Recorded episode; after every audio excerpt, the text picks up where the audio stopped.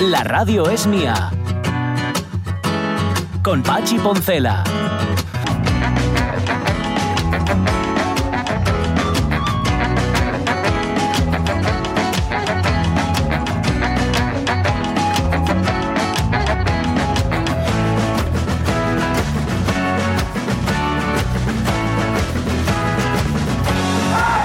Las 11 y 9 minutos de la mañana, déjame que beba agua.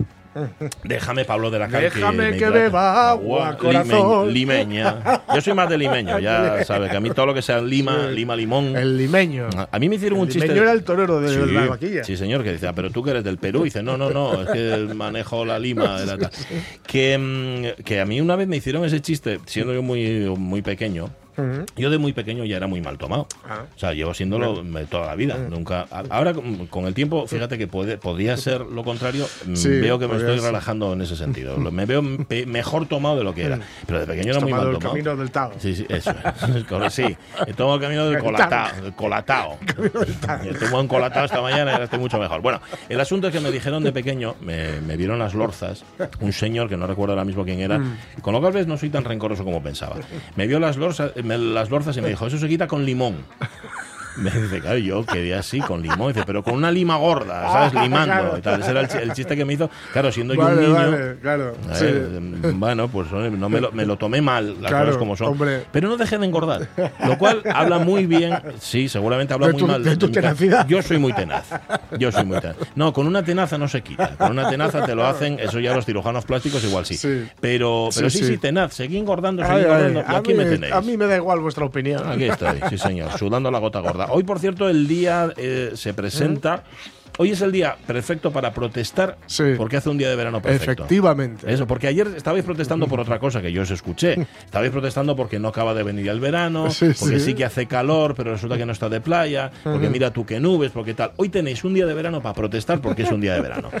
Que hace calor, que el sol pica, que no cogiste las gafas de sol, que es lo que me pasó a mí por otro lado, que ahora me acostumbré a llevarlas como son graduadas. Ah, voy, voy encantado con ellas, pero hoy se me olvidó. Ah, vaya. Y entonces estaba ahí en General Elorza, bueno, mejor dicho, en Pepe Esperando a, a que abriera el- Sí. ese semáforo eterno. Sí, sí, sí. Y ahí vengo yo dándome el sol en la cara y dándome el humo en la cara de una señora que llevaba delante Vaya. y diciendo, cachis en 10, como tal. Y, y claro, en ese momento pensé, digo, "Vale, voy a protestar por el día que hace. Claro. ¿sabes? Pa- Mañana creo que ya no viene tan bueno, con lo cual protestaréis porque no viene tan bueno. No, no, no, no. Bueno, según donde mires, creo que para Oriente, es que en mi casa miramos siempre, claro, como somos, somos del proletariado, proletariado radiofónico y televisivo, pero proletariado.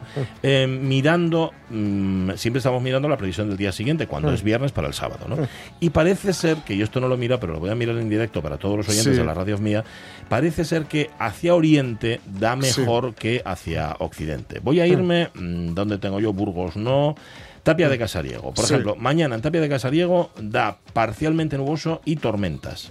¿Vale? Esto lo da, pero, ¿sabes? No, no durante todo el día. No he mirado el, el pormenorizado. Sí, sí, de- sí. En Llanes, sin embargo, da solo parcialmente nuboso, con lo cual, en la zona oriental no va a haber tormentas y parece ser que hará un poquitín más de sol. En Colunga, que también la tengo aquí guardada, exactamente igual. Con lo cual, lo que haremos posiblemente será tirar hacia oriente mañana y hacia Ah, occidente mira, el domingo. pues. Porque sabe que las nubes van de, de Galicia hacia Sí, aquí. sí. Nos las traen los. De, de- hacia de aquí. Eso está. Mira, por ejemplo, en Tavira, que es uno de los sitios más guapos del mundo, donde este año no fui de vacaciones por desgracia, eh, soleado todos los días. Todos los días soleado. Mm, Hoy tienen 27, 27 hasta ahora y tendrán 29 grados. Oh. ¿eh? Ayamonte, que hay otro sitio donde tampoco voy de vacaciones. Bueno, pues nada, exactamente igual. Pero mira, no, lloréis por, el- por haber perdido el sol, porque entonces las lágrimas os impedirán ver. Eso decía Tagore, ¿no? Sí, creo que Ese sí. tipo de frases- fra- frasecitas son las que me han impedido leerle hasta Total, ahora. sí, pero luego, Pero luego lo decías lo estoy otro día. perdiendo, ¿eh? Claro, sí, sí, hay muchas cosas, claro. La culpa es de Paulo Coelho, al Sí, final, como de prácticamente todo. como Sí, casi sí. todo. Bueno, pues nada, aquí ya hace un día de verano estupendo y lo vais a disfrutar. Estuve a punto, a punto de cerrar la ventana, porque ahí fuera, en el vecindario, estamos, este- esta radio da un patio de vecindario. Yo he trabajado en radios que daban a la playa y era una cosa que te distraía un montón. Ostras. Esta radio no te distrae en absoluto. Tienes aquí un patio de vecindad que no da para mucho. Hay una máquina que es la que sirve para calefactar en, en invierno y para enfriar en verano Sí. el restaurante que hay abajo y poco más. Pero había guajes gritando Sí. hace un momento aquí. Era muy, eres como muy veraniego, ¿no? Eso te iba a decir. Es que, a ver, ¿por qué tengo que cerrar la ventana al verano? Si cierro la ventana al verano no entran los ritos de los guajes, de acuerdo. Y todo dices tú, hacemos radio pero sin interferencia. Interferencias. De acuerdo, vale, que vaya tanta interferencia somos nosotros, por otro lado. Pero claro, me pierdo esa parte que Claro. es esencial. Salvo que estuvieran los guajes asomados ahí entre, entre Ah, Eso los es- barrotes. eso Eso. No, no, gritando, gritando nombres de otras emisoras. No, ah, ah, escucha Herrera, escucha la COPE, escucha... tal. No, no, no, no. Eh, estos guajes gritaban porque estaban felices, alguien los tenía, alguien los estaba animando, que es lo que solemos hacer los adultos, que es excitar a los guajes. Luego Sí. nos quejamos mucho. Decimos, ah, ¿cómo griten estos guajes? Sí, ¿Podían parar so- un poco? Sobreexcitarlos. Eso lo hacemos habitualmente. Sobre todo eso lo hacen, fíjate, no los padres, sino los tíos. Ah, sí, sí. Los tíos son Sí. mucho de sobreexcitar y las tías también, ¿eh? sí, sí, como son, pero los tíos especialmente, que entonces llega el guaje y empieza a subirlo a, a Claro. repostines y doy unas vueltas y hago tal. claro. Y luego, jo, este guaje no para, no, no Claro, para. Yo me ¿Eh? está mandando mi hermano una especie de, de, hermosa gota malaya, ¿no? Es hermosa, pero Qué es gota malaya. es un asqueroso tu me hermano. está mandando por El tu WhatsApp. hermano y un asqueroso. Me está radiando todas las vacaciones, están ahí en Esquiros, que es la tierra Calla, por prometida. favor. Y eh, claro, que si la mira la, la playa, la no sé qué tal. Pero me han dado, eh, sobre todo hay un hay un vídeo impagable porque Leo, mi mi, mi, mi sobrinieto, aunque me sea un, hay que buscarle una, una acepción nueva a Sí, esto. sí, porque tú eres tío abuelo y Porque eso soy tu duele. abuelo Eso y esto duele mucho. Eh, el hijo de mi sobrina, el- uno de los hijos, es- que tiene otra- otra niña, Ileana, que, que- que casi casi cumple seis, meses allí en, en Grecia. Sí. Eh, claro, cuando tienes ya, tiene dos años y algo y, y poquito, pero ya pagas, Claro. pagas avión. Pero tiene derecho a su equipaje. Ah, Entonces, sin pagar. Eh, claro, Sin el, sin pagar, el equipaje que va con tu, con tu billete. Entonces tiene su maletina, Bueno. ¿no? que, que tiene, que, va con una correa. Ujú. Y eh, hay un vídeo del- delicioso que me lo voy a guardar para los días malos, que es el por, por el aeropuerto de Barcelona, Tiqui, tiqui, tiqui. arrastrando la maletina, tiqui, tiqui, tiqui. y mi sobrina lo montó, se lo subió a una historia de Instagram y le puso el zorro al griego, ¿no? Guapo. Y están ahí muy bien en, Eh. en Esquiros, que es, es un sitio al que mm, no vayáis. No vayáis. Que si no va demasiada gente, Luego claro. mucha gente van- y, el- y se pone muy, muy caro. Claro, la, isla, la isla de los Alonso la van a llamar, Sí, creo, ¿no? sí, sí, es. Isla Esquiros, ¿no? Es isla, es a, Mira, ¿Qué? las dos opciones para llegar son geniales. En avión que Ujú. es, es un poquito más caro, que cuesta como. Te puede costar 80, 90 euros. Bueno. Para el vuelo que es, digo, que es caro, porque es un vuelo de menos de una hora. O sea, es de estos aviones de hélice, Sí. que es subir y bajar. Ya está. Pero eh, la otra opción es eh, ferry hasta Sí. una isla que en medio, no- cuyo nombre no recuerdo. Eh, atravesar esa isla Sí, en, en- en bus sí. y otro ferry y ya llegas a Esquiros. Vale, o sea que es Y un poco este más complicado, pero más guapo. Es, es muy guapo y son tres horas so- Bueno, solamente, o sea que tampoco es, y cuesta como 15 euros. Claro. Todo esto. Yo haría O esa. sea Yo haría esa. No solamente por el precio, sino porque es mucho sí, más. merece la, merece la pena porque además navegar el Egeo siempre Vale. Em, eso, generalmente venía los viernes Juan Alonso a contarnos Sí, cosas de Grecia. No, es- no es los viernes, pero sí que es- es- está en verano. Estará ¿eh? los, los miércoles. Los miércoles, eso miércoles, es, cont- contándonos, Aquí estará. como dice Sonia, greciosidades. Vale. Nosotros, con lo cual, hoy no tenemos eh, vistas a Grecia, tenemos vistas al patio, pero lo hemos dejado abierto. Entran paxarinos, entran Eh, niños gritando, sí. así que no, no lo toméis a mal. Nos levantamos tiernos esta mañana, las cosas como son, y entonces os preguntamos en el Facebook de la Radio Mía por palabras cariñosas, por cocinas de estas. Esto que, que en la canción de Mecano son los cariñitos. Y que siempre le parecieron. Sabéis que hubo mucha polémica con este adjetivo. Siempre sí, Sí. porque esta es de Nacho de José María. Es de Cano. José María, creo. José María Cano dice: Siempre los cariñitos me han parecido una mariconez. Sí. Decía en la. Y luego, cuando esto se cantó en un concurso de la tele, pues hubo quien dijo: No, no, esa Oh, palabra hay que quitarla y tal. Bueno, que Anato Roja no lo entendía. Pero bueno, Anato Roja eh, le entiende lo que quiere, me da la impresión. Bueno, en cualquier caso. Yo ya hablo contigo en diminutivo con nombres de Con pastel. nombres de pastel, sí, señor. Bueno, pues justamente por eso os preguntamos hoy en Facebook, por los nombres de pastel o de lo que sea mm, que utilizáis, yo que sé, lo de cielín, churri, cari, este tipo de Yo expresiones. tengo que un montón, pero me, me- negaré a decirlas. son pa' casa, no. Mira, nos- yo ya lo dije una vez, en mi casa, eh, María y yo somos niño y neña. Ah, mira. Sí, oye, neño, oye, neño. Sí, tal, Pero tenemos otras que tampoco vamos a, a decir aquí. Que, por cierto, no solamente podéis Mm. limitaros a lo que es la familia o a lo que es la pareja, podéis ir también Sí, a los, a los claro. perros, a los gatos, que también les habréis puesto nombres cariñosos que a lo mejor no Yo- son su nombre de pila. Yo, yo ya sabes que tengo tres, aunque una está en adopción. Por si alguien quiere, porque está la prove Ya. desquiciada, porque son muchos. Eh, claro, con este calor, con este calor de días como hoy, bueno, aunque no haga sol, está haciendo mucho bochorno. Mucho calor, mucho- sí, mucho- humedad. está haciendo mucho calor, mucha humedad, etcétera. ¿no? Sí. Eh, les hemos comprado, los gatos, claro, son furry, son todo pelo. Ya, Entonces, como aunque, yo. está- aunque sueltan un montón de pelo, sí, ahora en verano, yo que, está la, que está la rumba, que no da, que no da abasto, ¿no? está la rumba ya que, no hay, que no hay ventilador, entendiendo lo del ventilador de Pérez. No hay máquina, ventilador. Pues eh, hay unas, mm, como unas mantitas que Ujú. tienen un gel Sí. que si lo aprietas, refresca. No me digas por qué, habrá Mira. un principio químico por ahí. ¿no? Yo quiero una de esas. Y, y se los he llevado, son, son un poco pequeñitas y se los, he, se los he llevado y me ha hecho mucha gracia por eh, tú puedes observar a los gatos Mm. el prueba y error, ¿no? Primero juegan con ellos, lo tiran por el aire, luego lo- hasta que de repente uno de ellos se pone encima y dice ¡Uh! Ah, sí, tal cual. Hizo, ¡uh! Ay, mira.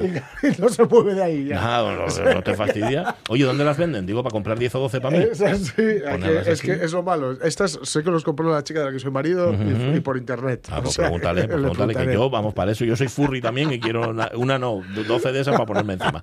Bueno, ponedlo en Facebook. Dice Ramón Redondo que, cara, como hemos maltratado a Rubén Martínez, ahora hacéis una pregunta para compensarle que pueda llamarnos moñas a todos. Lo Claro. del maltrato Rubén Martínez tiene que ver con que eh, Ramón Redondo hace su sección y Rubén Martínez quiere Sí, entrar en su quiere- sección. quiere- Una especie ahí que no entiendo muy bien por qué. Tienen ahí una especie de contubernio. Sí, sí, quiere meter cuña. Sí, no es, no es para molestar a Rubén Martínez, aunque si se molesta ya él, ¿eh? él, sabrá, él sabrá lo que hace. Ponedlo en Facebook o llamada al 984 10 50 48. No te me aburgueses, Pablo de la Cal, que con el rollo de que estamos aquí dando la parpayola, Jorge y yo, enseguida te pones tú modo, modo mis cositas. Atento, atento, muy atento, que tenemos en esta hora Asturias Historias. Vamos a viajar al 85. Tenemos que irnos al Museo de, Etnográfico de Grandas de Salimes, auténtica maravilla, donde han preparado una programación extensísima para el verano. Pero antes de todo eso llega la revista de presas.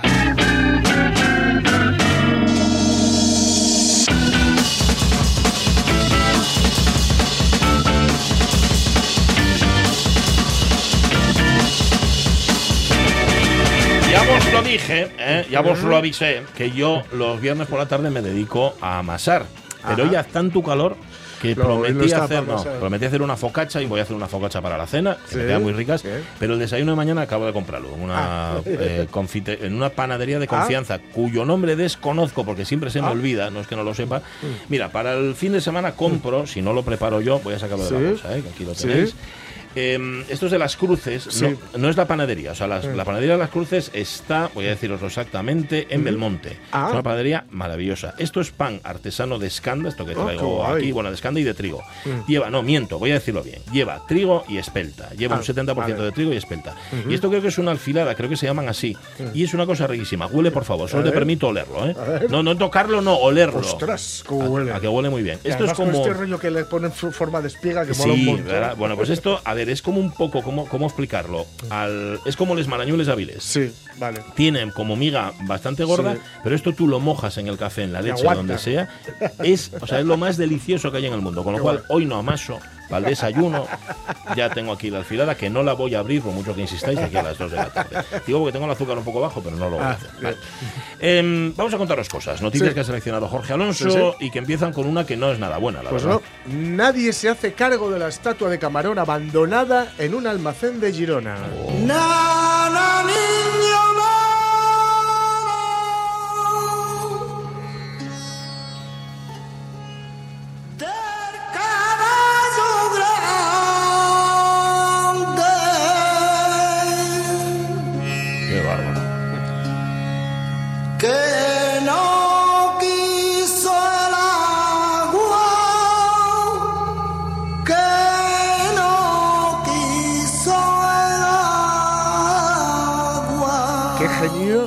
so- no solo qué forma de cantar, y que ya, ya he dicho mil veces que can- can- cantar cantan Elvis, Sinatra, Camarón y el resto hacen ruido. Sí, bien. O hacemos ruido.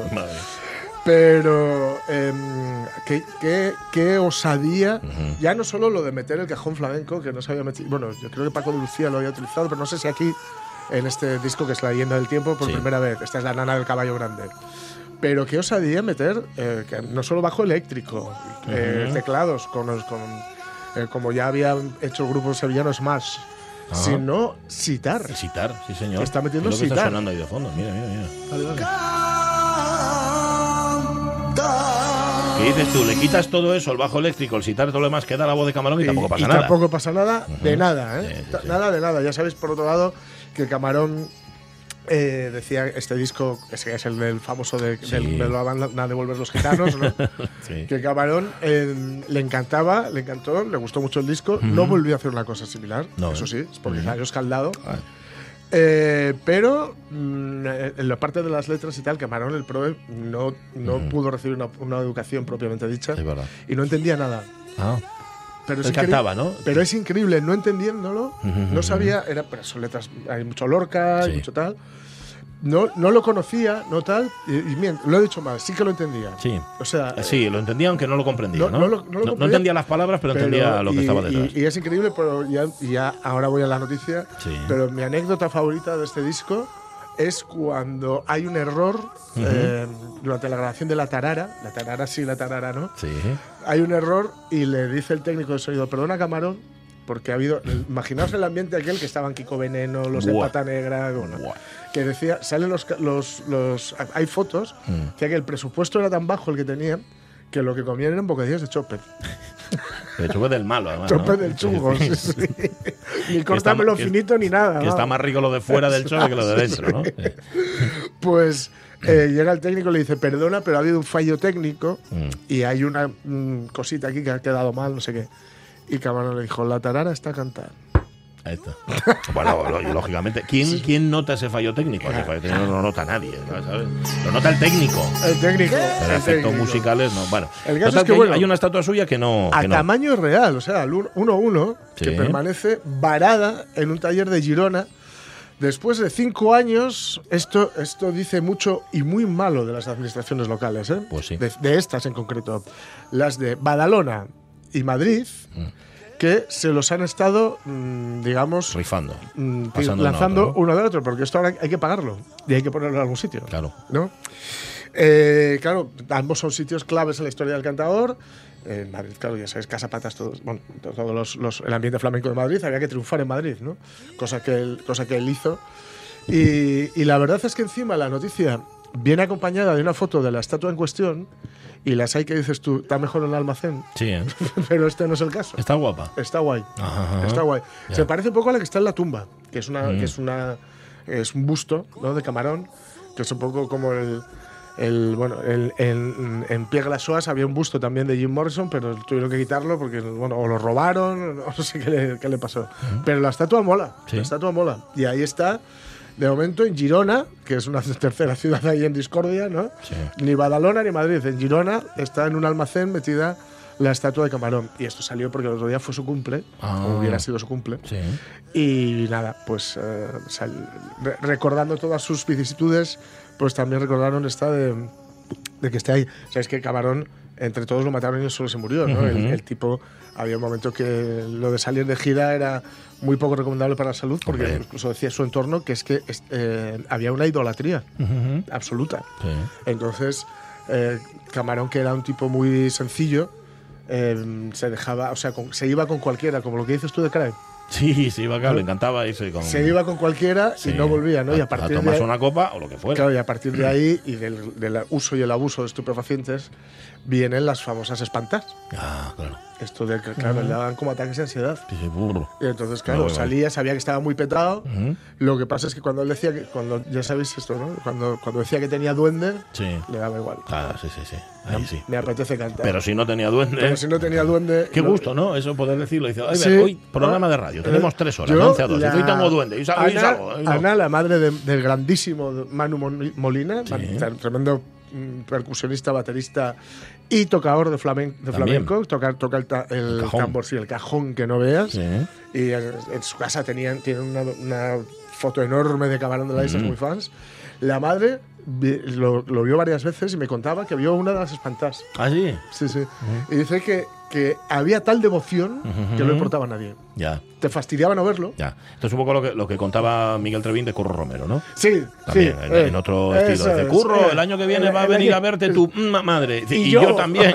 Pues eso, pues con Curro. Romero, Romero, que ya sabéis lo que decía, que si le dabas un filete de toro, se Mm. hacía una barrera con las patatas. Pero era grande, claro, en lo suyo, ¿eh? para quien le suyo, gusten los toros, eso insisto. es, Nosotros no los apreciamos, pero hay quien los aprecia. Ahí. Bueno, sea como sea, qué triste que Qué una triste. estatua de un tipo Sí. que la merece Claro. no la tenga, teniendo en cuenta la cantidad de imbéciles que tienen estatuas Ya por ves, estos lugares del mundo. ves, de- ya de ves, que en Madrid le han puesto una a un oso que está agitando un madroño. Qué, qué pobre, qué pobre madroño. Ya ves tú, qué mérito tendrá. Por cierto, esa se la pusieron antes de que llegara Ayuso, ¿eh? Sí, Para que nadie sí. piense que es cosa suya, que es, ay, Ayuso maltrata a los, a los madroños. No, no tiene nada que ver. Bueno, vamos a contar otra más que esta nos coge muy de Nos cerca. pilla de cerca, sí. Lleva casco y rodilleras. Hay más rocas que agua. Dos puntos. Las reseñas más locas de las playas de Asturias. Vamos a la playa, oh, oh, oh, oh. Vamos a la playa.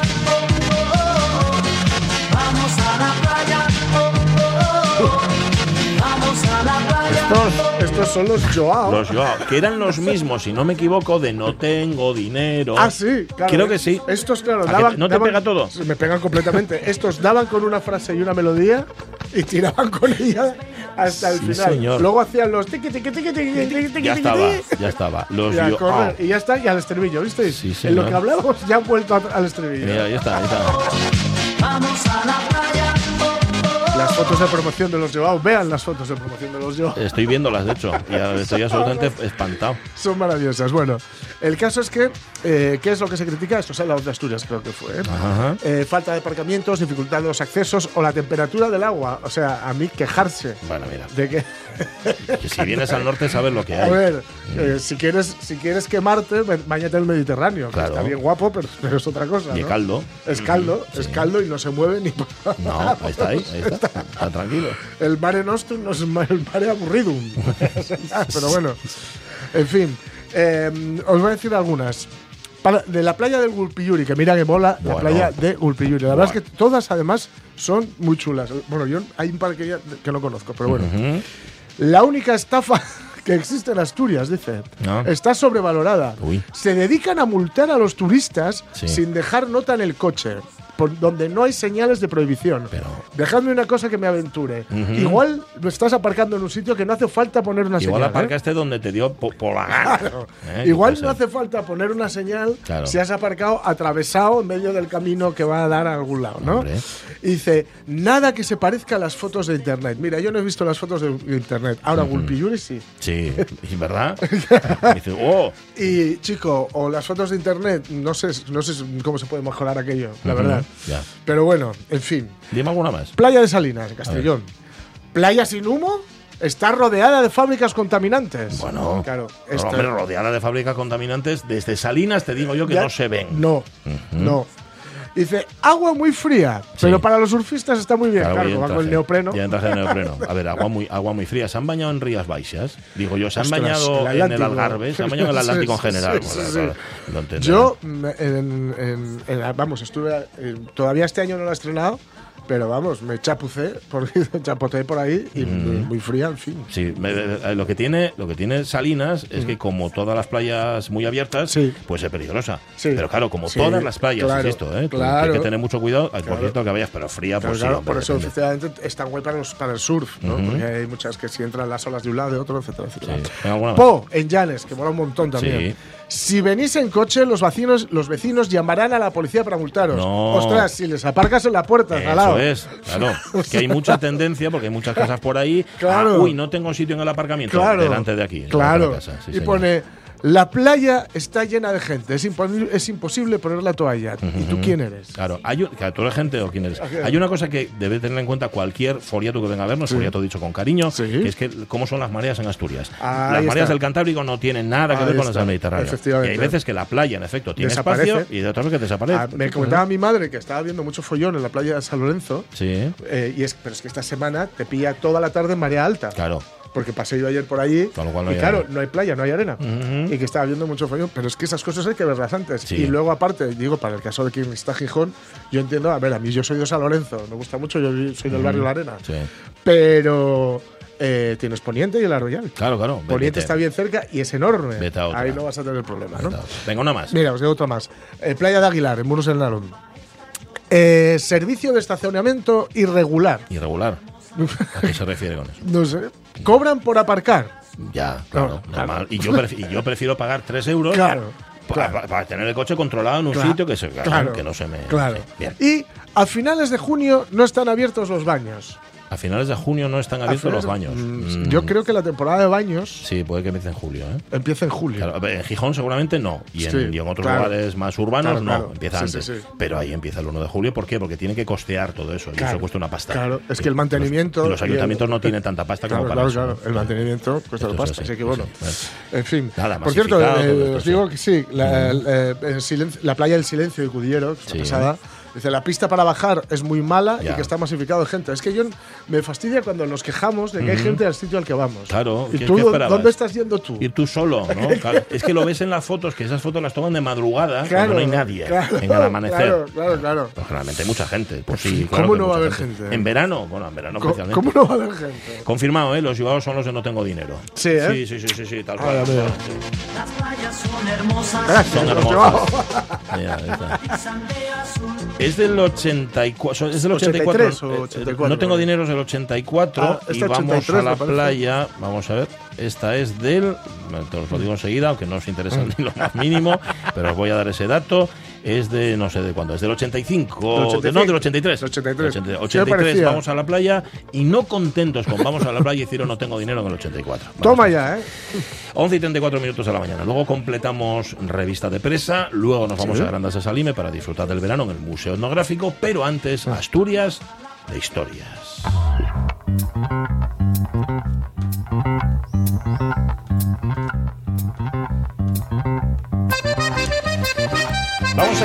Vamos pues fíjate, casi 40 años atrás, al año 85, tal día como hoy, 7 de julio, Madre. en Inglaterra, Boris Becker se convierte en el jugador más joven que gana el campeonato de Wimbledon. Tenía a la sazón 17 años. Y esto, amigas y amigos, sucedió un 7 de julio, festividad de San Fermín.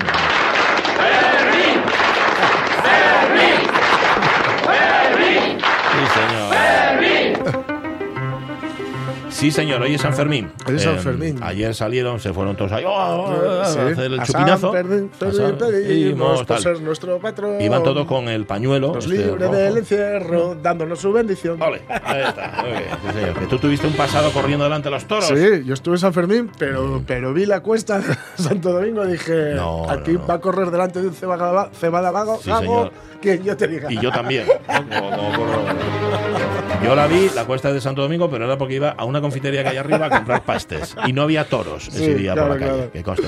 Bueno, el titular del comercio dejaba clara la evidente juventud del campeón de Wimbledon. Boris Becker, un rey adolescente para Wimbledon. Le ganó el norteamericano Kevin Curran, al que quizá alguno recuerde, y la prensa corrió a nombrarlo como Hombre. el sucesor de Bjorn Borg, al que sin duda todos recordáis. La crónica periodística incluía una revista de prensa, por lo menos de la británica. El niño maravilla fue calificado de emperador, rey y figura de los cuentos de Grimm y presentado con atributos como bomba y tornado. Ajá. Ningún superlativo fue olvidado para referirse a Becker. En Gran Bretaña, el diario The Sun tituló Niño maravilla de Wimbledon, Boris con 17 años es rey de tenis. El Daily Mail, entre tanto, expresó su victoria lo convertirá, a Becker, con toda seguridad, en millonario hasta Navidades. En millonario hasta Navidades. Estamos dice. en julio. ¿Y por qué solo hasta Navidades? Muy gastizuera. Digo yo, claro, temían que el joven Boris se gastara el dinero del premio entre julio y diciembre. El dinero no le alcanza, no Ah, me lo diga a mí. Normal. Tampoco me alcanza a, para a nada. nadie le alcanza el dinero y tampoco a, A Boris nadie. Becker. El caso es que con más o menos dinero y 17 cumplidos, Becker pasaba del puesto 20 al octavo en el ranking mundial del tenis. Curren pasaba del séptimo al noveno. En la lista, donde estaba también McEnroe, Lendl, Vilander y Connors. Ah, Lendl. Lendl, acuérdate. Fan. Bueno, pues no había ningún español, porque Rafa Nadal todavía no había nacido y no nacería hasta el año 86. Y Andrés Gómez, el Andrés. Gómez, que ocupa la. ¿tú ¿Te acuerdas, no? De Andrés Sí. Gómez, era, os acordaréis, ecuatoriano. Bueno, la verdad es que nadie esperaba que el alemán tan joven, tan maizón, pudiera ganar Wimbledon. ¿Nadie? Espera a ver. Un inglés que tuvo la inspiración de apostar por el joven tenista alemán se ha embolsado una pequeña fortuna. Arriesgó 10.000 libras esterlinas, unas 600.000 pesetas, y cobró 100.000. Mira. Más de 40 millones de pesetas. Toma. Dado que los corredores de apuestas cotizaban al rubio alemán 18 a 1. Bueno, también es verdad que el inglés este, este que apostó tenía disponibles 10.000 libras Sí, que podía apostar. ¿Cuánto te apuestas? ¿Cuánto te apuestas? ¿En serio? ¿Cuánto? ¿Cuánto? Desde luego sabes tocarme las narices. Bueno, si no tienes 10.000 libras no puedes apostar No. nada. Sabemos que las comparaciones son odiosas, pero es que en la página de al Mm. lado de Boris Becker aparecían otros dos campeones, oye, y sin darse tanto pisto. Alfonsín y Faustino, campeones del primer memorial Meré segundo. Sí, señor. Alfonsín y Faustino. Espera que ahora perdí el texto. Que eran los ganadores. En esto jugaban, evidentemente, a los bolos, bolos. y que merecen, oye, yo creo que tanto, tanto prestigio como el que puede tener Becker. Eran de la peña bolística Magdalena de Gijón. Venían de mojarles la oreja a Joaquín y Bilbao. De la peña Mino de Sotrondio por 16 a 8 en la bolera de Contrueces. Por el tercer y cuarto puesto, Chiruca y Canal de la peña Reculta perdieron contra Trubia y Benigno de la peña El Cristo de Oviedo por 8 a 16. Hoy por un pelo. Bueno, por un pelo, por 8 a 16. Seguro que no se llevaron un premio tan gordo como el de Boris Becker, pero el subtitular del comercio no les faltó, y además con el mismo tipo de Ay, letra ay, que sí, sí. Boris Becker. La verdad es que el octavo concurso provincial de bolos, que acababa de empezar allí en Contreces, no sería Wimbledon, ¿vale? Pero dice la noticia, repartía 50.000 pesetas en premios y 12 trofeos. No está mal. No está mal. Cada jugador tirará 6 bolas para la mano que desee al precio Mm. de 25 pesetes la, la tirada. Funciona así. ¿Que tienes 25 pesetas? ¿Eh? Tira. Tira. Ya está. Tiras y, y fuera. En las mestas, esto lo contaba en el comercio Poncela, que él mi primo, Ah. mi primo Mamel, uno, si no el mayor experto de la hípica del continente europeo, bueno, pues se celebraban las mestas el 58 concurso hípico nacional A que no es lo mismo que un CSI o un Sí, SIO, o sea, un campeonato de saltos internacional, y sin embargo apuntaba Poncela, el recinto de las mestas estaba hasta la bandera. Concurso hípico nacional A ofrecerá beneficios. Será la primera vez en la historia que esta competición del mes de julio mejora las previsiones presupuestadas, demostrando la equivocación Hmm. de aquellos que argumentaban como inevitable el déficit en todo concurso de las mestas que no fuese el CSI. Por suerte, las competiciones están hoy en otras manos. Ajá. Por suerte para el concurso y para el aficionado. Esto es lo que decía mi primo, que no sabemos muy bien a qué se refería, pero él sabrá y si queréis un día se lo pregunto. Dirán algunos maliciosos que en Gijón en los 80 sí existía una desmedida afición al caballo. Y tendrán razón, había mucha afición al caballo en los 80. Siempre gustó en Gijón ver saltar a los cuadrúpedos. Sí. Y también apostar. Mira, solo en la última jornada se habían apostado Ostras. dos millones y medio, dos millones y medio de las antiguas pesetas. Nosotros en la radio mía solo apostamos por un caballo. Hombre, homosexual de las montañas.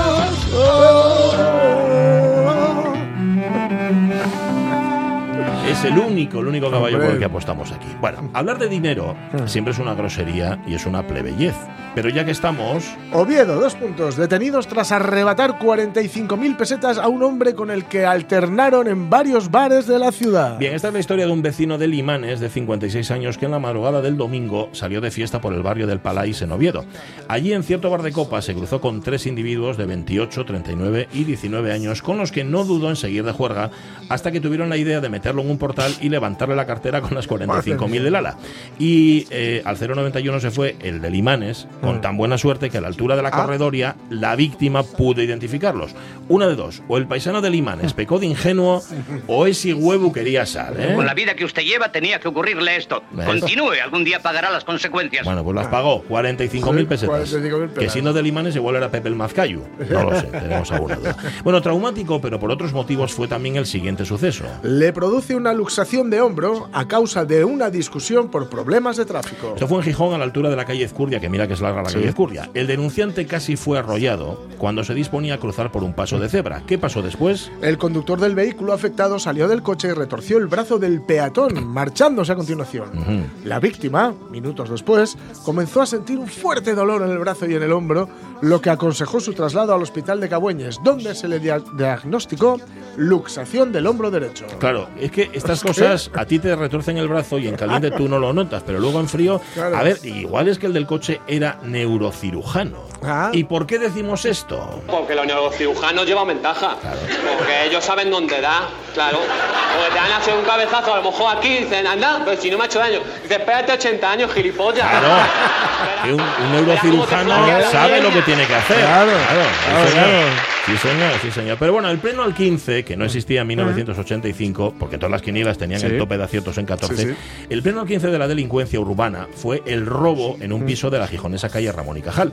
Los ladrones tiraron de palanqueta, entraron y además de 45 45.000 pesetas en metálico, se llevaron Una pulsera de oro con piedras blancas, un anillo de oro con seis brillantes, una cadena de oro con una lágrima y un crucifijo, un par de pendientes de, pendientes de oro con cuatro brillantes, una minicadena marca Sanyo, una cámara fotográfica marca Pentax, unos prismáticos, un despertador, una bolsa de viaje, dos bafles de tres vías, un cuchillo de monte y un saco de dormir. seis hojas de afeitar para el novio, el marido o el sobaco, un cepillo Todo, de dientes, todo. una caja de píldoras para el mareo y dos gomas para el O sea, paraguas. todo lo que había en aquella casa se lo llevaron. Claro, contando lo que había en metálico, 365.000 pesetas. Pues la verdad que sí, es una Pues auténtica sí. desgracia que te roben todo eso. Bueno, con tanta delincuencia en el entorno, no pudimos evitar pensar mal al ver el siguiente anuncio. Muy pronto comprar fiambres será más cómodo. Sonaba amenazador, sobre todo porque en la página anterior se ilustraba con un imponente surtido de esquelas. Bueno, nos tranquilizamos al saber que este anuncio, muy pronto comprar fiambre será más cómodo, se trataba de la apertura de una nueva charcutería en el centro de Gijón, ¿eh? a la que debemos agradecer, y lo hacemos desde aquí, que en 1985 nos facilitara la vida, haciendo más accesible para todos los asturianos la adquisición de jamón york y mortadela con aceituna. Lo que siento se resume en una palabra, mil gracias. Dos mil gracias. Pues eso, dos mil gracias a la charcutería que habría en ese, en ese año 85. Eh, cuando viajamos a los 80 nos encanta mirar la cartelera de cine para comprobar que en realidad no es que las pelis fueran mejores, sino que nosotros las veíamos con más ganas. Pero es que yendo a la cartelera nos encontramos con esta noticia escalofriante. En 1984 fueron cerrados 500 cines. Se culpa de ello a la llamada Ley de Protección. Ley de protección, que claro, todo indica que la ley en cuestión, promulgada a finales del 83, no protegía gran cosa, ¿no? No. Si se cerraron tantos cines, No, no, no. me preguntéis por qué, porque tampoco hemos indagado. De tal manera que entre eso, entre la ley de protección, la tele y luego los vídeos, las salas que iluminaban el centro de las ciudades, pues nada, ¿qué pasó? Que se fueron cerrando de manera irremediable. Se fueron cerrando y hoy tenemos las consecuencias, con Sí. lo cual lo que estamos Sí, contando se remonta hace casi, casi ya 40 años. Bueno, espera que estoy intentando encontrar el texto, que lo perdí ahora otra vez. Vale. Eh, no obstante, si es verdad, si es verdad que pelis había para ver y había Mm. todavía unas cuantas salas Sí. que seguían abiertas. Em, en aquellos días reinaba el Festival de Cine de Cine y. Juventud. Sí, señor, que era Infancia y Juventud en su edición 23. Sí, sí, sí. Mirad qué ciclos más chulos programaba el Festival de Cine en los multicines Hollywood. Hollywood 2, Cinterfilm 85, Francis Ford Coppola. Ahí lo tenéis. ¿Eh? Al loro. A las cuatro y media, La Ley de la Calle. A las siete y media, Rebeldes. A las diez y media, Patton. Ajá. Patton, os preguntaréis.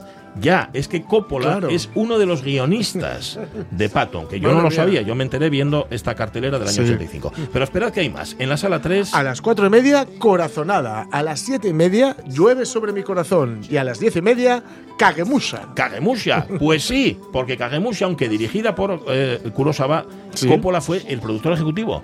Mira. Y, el, y George Lucas también, Sí. con lo cual tenían los derechos para Claro. ver, poder eh, Sí. me proyectar la película en Sí, Estados. Unidos. Vale, ¿y en la Hollywood 4? Maestros del cine con Chico. Mm. A las 4, Las aventuras de Tom Sawyer. A las 6, Los 400 golpes. Toma. Y a las 8, Annie. Pero mira qué películas más chulas Vaya echaban, guay. ¿no? Sí, señor. Sí, sí. Y la butaca costaba 125 Toma. pesetas y hasta creo que te las podías llevar a casa. No seas majadero. Bueno, perdón, es que me he dejado llevar por el entusiasmo. Bueno, y cuando ya pensabas que era verdad que los cines del 85 ponían mejores películas de ahora, te encuentras con que en el Jovellano se echaban... Un estreno de apoteosis, el electrizante Body Rock que conmociona a América. Body Rock, el espectacular desenfreno del breakdance como, y como fondo, una trama de juventud. Body Rock con Lorenzo Lamas y Vicky Frederick. Body Rock con Lorenzo Lamas y Vicky El rey de las camas. El rey de las camas. No conocemos a nadie que la haya visto y quiera hablarnos de ella. Me ha parecido espantoso. Ya. No quiero volver a ver algo así. Normal. Body Rock, ¿eh? Digo, si la encontráis por ahí, no la veáis. Para terminar, recordemos que en el 85, el año en el que Boris Becker ganó Wimbledon, Sí. en España había solamente dos canales de televisión, ¿Eh? que no eran mejores que los de ahora, solo que tenían menos programación. La primera cadena empezaba a la una y media de la tarde y la segunda a las siete menos cuarto de la tarde, con lo cual había ¿eh? menos tiempo para Sí, sí. equivocarse. Pero sí podemos decir con auténtica nostalgia que el 9 de julio del 85, a las 3.35 de la tarde, echaban un episodio de... El gran héroe americano. La plaga, dirección Arnold Levin. En un accidente de tráfico se ve involucrado Harvey Locke, al que se le descubre afectado de una enfermedad fuertemente contagiosa y peligrosa. Investigaciones posteriores descubren que es miembro de un ejército mercenario que tiene la, la intención de extender la enfermedad a todo el mundo. Ralph Bill se apresta a impedirlo. Ralph. Bill, que es al sazón. Sí, señor.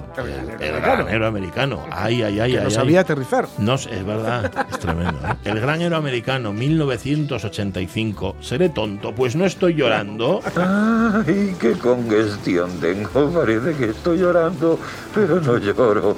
Ay, yo sí lloro. En, en Big Bang Theory, Sheldon sale en alguna ocasión con el símbolo del gran héroe americano. Era una serie que yo creo que alguna vez comentamos aquí lo poco que duró. Sí, porque duró tuvo muy poco. muy pocas temporadas, muy pero era poco, sí, sí. absolutamente genial y Era marcó sí, a sí, varias sí. generaciones, por lo Sí, menos sí, a la sí. nuestra. Bueno, pues nada, esto sucedía en el 85, el día en el que Boris Becker ganaba Wimbledon.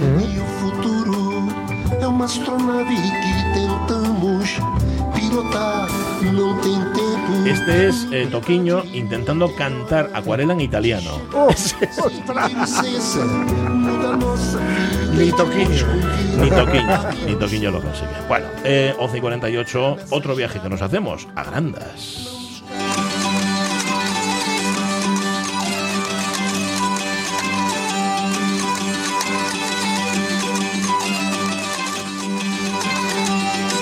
Donde ya empezó el verano, en el Museo Etnográfico de Grandas de Salime, Pepe Ferreiro, con actividades varias, con estrenos, con muchas cosas. Antonio Álvarez Monteserín, guía del museo. ¿Cómo estás, Antonio? Muy buenos días. Hola, buenos días. Buenas. Un gusto tenerte con nosotros. Hoy empezasteis ya porque eh, hoy estamos a 7 y el 5, si no me equivoco, empezaban las visitas guiadas de hórreos, paneras y cabazos, ¿no? Sí, la verdad que tenemos un verano bastante completito, sí. Ajá. Hay un montón de actividades, concretamente los miércoles, ahora julio agosto, se hace una visita guiada sí, a ríos cauneros y, y cabazos, donde se Sí. explica un poquitín la diferencia entre una construcción y otras, Ujú. usos, cómo se fabrican. Sí. Es una visita, bueno, con reserva previa y es interesante, seguro que sí. Pues sí, porque además en el museo tenéis uno de cada, ¿no? Hórreo, panera y cabazo, tenéis los tres. Sí, aquí tenemos museo, tenemos las tres construcciones. eh, eso, tenemos un horre con cubierta de paja, con cubierta vegetal, que quedan muy poquitos, eh, la panera con pizarra y el cabazo, que es casi exclusivo aquí de, del asiento de Asturias y, y de Galicia. Podemos comprar los cabazos para almacenar el maíz. Eso es, porque el cabazo hay que recordarles a los oyentes que es en efecto, tú vas, tú vas avanzando por Asturias y según vas acercándote a la raya con, con Galicia, ya la hay. Que, que- que, por cierto no es exclusivo de Galicia, ahí la frontera no funciona, ¿no, Antonio? Estamos hablando de que también en, en el suroccidente asturiano, en el occidente asturiano hay cabazos, ¿no? En, en Asturias. Sí, realmente aquí lo que más abunda pues serían hórreos y paneros. A partir del 17, 18, con el cultivo del maíz y la patata fue cuando se potenció el- la construcción de las paneras. Y ya el cabazo pues casi fue exclusivo para, almacenar el maíz, para tener las paredes eh, con barrotillas, van circulando el aire. Sí. Permite un secado y nos aísla por la cosecha de, de los pájaros, de la humedad, bueno, es un sistema ideal para secar el maíz. claro que sí. Sí, eh, que estoy pensando, eh, los hórreos y las paneras que, que tanto sufren el deterioro y que, y que tanto se caen, y esto lo contamos muchas veces aquí en, en la radio mía, con los cabazos, mm, no sé si pasa lo mismo. Digo, el cabazo puede que sea, al ser de piedra, Antonio, puede que sea más resistente, ¿no? Eh, bueno, concretamente el cabazo que tenemos aquí en el centro, la mayoría es estilo monoñedo, que llamamos. Entonces Ajá. tienen los, los penales sí, de piedra de construcción y luego los costales pues suelen ser de madera. Eh, suelen estar mejor porque suelen ser reconstrucciones más recientes. Tenemos hórreos a lo mejor del 15, 16, eh, los cabazos a partir del 18, cuando empezamos a encontrar los cabazos aquí por, por el occidente. Y seguramente sí están mejor conservados. Aquí el problema yo que se mantiene es para conservar eh, los forros con, eso, con cubierta de paja porque bueno, es complicado. Eh, cada seis siete años hay que renovar la cubierta. Entonces la gente opta por poner pizarra y, y se olvida del tema. Claro. Ya, es más fácil. Bueno, em, empezáis el 18 de julio, mm, tú me lo confirmas, Antonio, demostraciones de oficios tradicionales. ¿Qué vais a enseñar a quien se pase por el museo? Sí, de los 18 de mitad de julio a mitad de septiembre pues tenemos, podemos ver en vivo eh, demostraciones de, de torno de media vuelta a cargo de, de Arturo Tornera aquí del museo, que sería los, eh, pues eso, los martes y, y los jueves, y los miércoles y jueves pues hacía demostraciones en Forja. Tenemos aquí en el museo un torno de, de media vuelta, que bueno, también es un instrumento casi exclusivo aquí de, de la zona. El torno de media vuelta, eso estamos hablando, me imagino, de, de- de alfarería, ¿no? Sí, es un oficio, curiosamente, aquí en, la zona, la jugar de doméstico, de diario, en guardas flamencas, se hacía en madera. Sí. Y es un oficio que se ha perdido. Bueno, Pepe, el fundador del museo, Sí. fue uno de los oficios que intentó recuperar y realmente ahora tenemos aquí en relevo Arturo que hace demostraciones y durante estos días. Es un torno muy curioso, un torno muy sencillo, aprovechando una vara que hace ballesta y permite pues hacer la jugar de la casa de madera. Eh, el nombre de media vuelta le ven porque eso, porque podemos dar vuelta entera o dar media vuelta. Entonces, por ejemplo, hacer una jarra, tornaríamos a mitad a mitad y nos queda la asa y la boquilla pues todo de, de una pieza. Anda, vale, vale. Tenemos que ir a verlo, ¿eh? El torno de media vuelta, además esto es, voy a decirlo, martes y jueves hasta el 14 de septiembre y demostraciones de forja miércoles y viernes hasta el 15 de septiembre, que imagino, Antonio, que también hay que apuntarse, ¿no? Para esto. Eh, no, para eso Ah, no. no. Esto es Ah, vale. de demostraciones ininterrumpidas, entonces empezamos a las 11 y hasta las 7 media antes de cerrar, pues eh, unos días serían fragua y otros tornos. Lo que sería que apuntarse sería para la visita a los Eso y sí. las paneras. Vale. Eso sí. Vale, vale. Sería con ZPV a través de, de internet, llamando por teléfono. Y luego tenemos también una visita curiosa los, los viernes. Tenemos la posibilidad, ofrecemos al visitante hacer una visita guiada completa al museo de una hora y media más o menos a las 11 de la mañana. Y eso bien también remando aquel día por la mañana, pues que la gente que no reserva, bueno, el museo es fácil de entender, de todas formas siempre se, se acompaña al visitante lo máximo posible, pero esto les permite hacer una visita completa con, con más detalles. Bueno, puede ser una oferta interesante. Antonio, tienes que explicarnos otra cosa. A partir del 19 de agosto podemos conocer, si nos pasamos por el museo, cómo era la mallega. ¿Qué es la mallega? ¿Qué era la mallega? Explícanos, Antonio. Eh, pues la mallega, la trilla en castellano, eh, es una operación que permite separar el grano de la paja, resumiendo. Eh, hasta principios del siglo pasado esto se hacía con los mayos a palos. Se extendía el trigo, el centeno en la era y entre dos parejas, una pareja de personas, a golpes iba desgranando. A partir de, de esos años 30 del siglo pasado se introdujeron por la zona las granadoras, que es una máquina que ya era accionada por un motor, pues iban desplazándose de casa en casa, se montaban los vecinos, 25 o 30 personas, para hacer la malla. Entonces serían tres piezas, una la de granadora, otra el motor que no movería esta máquina, y luego tenemos la ventadora que permitía limpiar ese grano, el resto de paja, de polvo que quedaba ahí, que esto era accionado manualmente. Entonces nosotros vamos a reproducirlo en, sí, el 19 de agosto, ese tiempo que no se hacía con museo, siete años atrás. Qué guapo. En colaboración con la Asociación de Amigos del Museo, y bueno, aquí destacar la colaboración especial de un señor aquí de Grandas, José Jaime Ferreira, que atrevió a sembrar el cereal y lo aportó desinteresadamente, bueno, está muy involucrado con el tema. Ujú, Bueno, decíamos también al principio que hay un estreno, se inaugura una sala dedicada a José María Naveiras Escanlar. Eh, Antonio, ¿quién, ¿quién era José María Naveiras? ¿Por qué, por qué le dedicáis esta, esta sala en el museo? Sí, es una deuda que tenemos con, con este hombre, con Pepe, con el fundador del museo. De hecho, bastante gente que pasa por, por Granada se sorprende encontrar un museo de este calibre, un pueblín de, de no mil habitantes. Y bueno, desde que lleva aquí Susana, pues uno de sus empeños era precisamente eh, hacer una sala, un reconocimiento a Pepe. Y en este caso, bueno, se reproduce el lugar del trabajo que tenía Pepe, eh, acompañado además de unos paneles explicativos eh, donde se va contando desde eh, un pequeño proyecto del museo, desde que se inició hasta los eh, años finales. Eh, eh, además tenemos un vídeo, que bueno, un trabajo aquí de sección de amigos del Museo de Salvador, aprovechando su fototeca, pues eh, se reproduce la, la vida de Pepe desde la niñez hasta, hasta los últimos años también. Es un trabajo realmente guapo. Y esto se añade pues también una colección, bueno, a, a Pepe le gustaba escribir mucho en, en agendas, escribía un montón de, de notas, de, de trabajos, se iba recopiando oficios, nombres, entonces también está recogido ahí. Ujú, Qué, guapo y qué, y qué necesario, ¿verdad, Antonio? Recuperar esa, esa memoria y darle el homenaje que se merece.